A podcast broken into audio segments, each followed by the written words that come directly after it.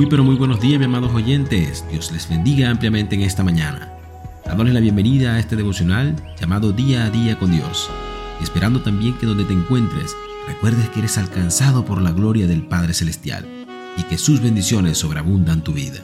Por eso no olvides que la leve tribulación momentánea produce en nosotros cada vez más un excelente y eterno peso de gloria. Hoy traigo para ustedes una historia que nos ayudará en este peregrinar y nos bendecirá en gran manera. Por eso decidí llamarla el saco de carbón. Cuenta esta historia que un niño entró en su casa dando patadas en el suelo y gritando muy molesto. Su padre lo llamó, pero sin embargo el niño siguió diciendo irritado, Papá, te juro que tengo mucha rabia. Pedro no debió hacer eso conmigo, por eso espero que todo le vaya mal. Lo odio. El padre, un hombre muy sabio, escuchaba con calma a su hijo, quien continuaba diciendo, Imagínate que el tonto me humilló delante de mis amigos y no acepto eso. Ojalá se enferme para que no vaya más a la escuela. El padre siguió escuchándolo y se dirigió hacia una esquina del garaje de su casa, de donde sacó un saco lleno de carbón y se dirigió al final del jardín y le propuso a su hijo lo siguiente. ¿Ves aquella camisa blanca que está en el tendedero, hijo? Hazte la idea de que ese es Pedro y cada pedazo de carbón que hay en esa bolsa es un mal pensamiento que va dirigido a él. Tírale todo el carbón que hay en el saco, hasta el último pedazo. Después volveré a ver cómo quedó. El niño se lo tomó como un juego y empezó a lanzar carbones, pero como el tendedero estaba lejos, pocos carbones acertaron la camisa. Cuando el padre regresó y le preguntó, Hijo, ¿qué tal te sientes? Cansado, pero mejor, papá. Mira, acerté algunos pedazos de carbón en la camisa. El padre tomó a su hijo de la mano y le dijo, ven conmigo, quiero mostrarte algo. Así que lo colocó frente a un espejo donde podía ver todo su cuerpo. Y vaya susto que se llevó el niño al verse que estaba todo negro y que solo se le veían los dientes y los ojos. En ese preciso momento, el padre le dijo, hijo, como puedes observar, la camisa quedó un poco sucia, pero no es comparable con lo sucio que quedaste tú. Y de cierto pienso que el solo hecho de haber escuchado esta historia ya causó en ti una reflexión profunda. Pero déjame decirte, amado oyente, que la palabra de Dios dice en Santiago 4 del 11 al 12, Hermanos, no hablen mal unos de otros. Si alguien habla mal de su hermano o lo juzga, habla mal de la ley y la juzga. Y si juzga la ley, ya no eres cumplidor de la ley, sino juez y no hay más que un solo legislador y juez, aquel que puede salvar y destruir. Tú en cambio, ¿quién eres para juzgar a tu prójimo? Y sé que muchas veces todos pasamos por momentos en los que nos vemos confrontados con esta realidad.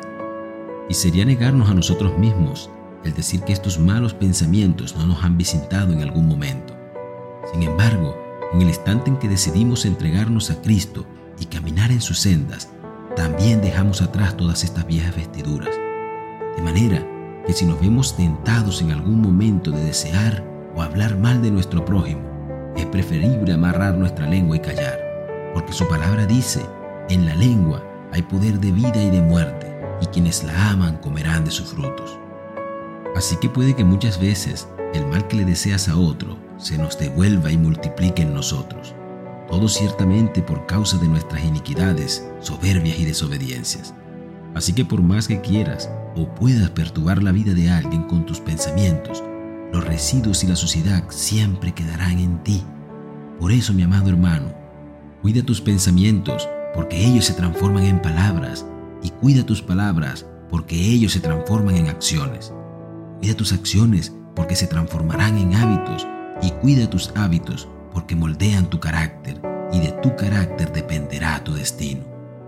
Así que desde hoy, amado oyente, Sal de tu casa con un corazón renovado y blindando tus pensamientos.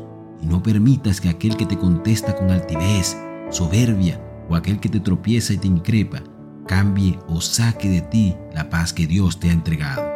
Piensa siempre que el que es bueno, de la bondad que atesora en el corazón, produce el bien, pero el que es malo, de su maldad produce el mal, porque de lo que abunda el corazón, habla la boca.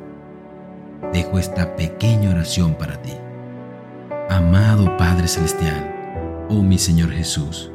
Hoy quiero que me perdones si en algún momento he sido yo el altivo, el soberbio o quien ha hablado o deseado mal de mi prójimo. Y permíteme no seguir tomando mis vestiduras pasadas y ayúdame a construir un futuro para mi prójimo lleno de bondad, amor, comprensión, mansedumbre, entendimiento y gracia, y tener cada día la oportunidad de poder ver a mis hermanos con los ojos tuyos y no con los míos. Y asimismo, moldea mi corazón a tu voluntad y ayúdame para entregar amor a quienes me entregan odio, abrazar a quien me increpa y dar una palabra de fe y esperanza a quien no la tiene. Te pido todo esto en el poderoso nombre del Señor Jesucristo. Amén y amén. Que tengas un maravilloso y hermoso día. Dios te bendiga.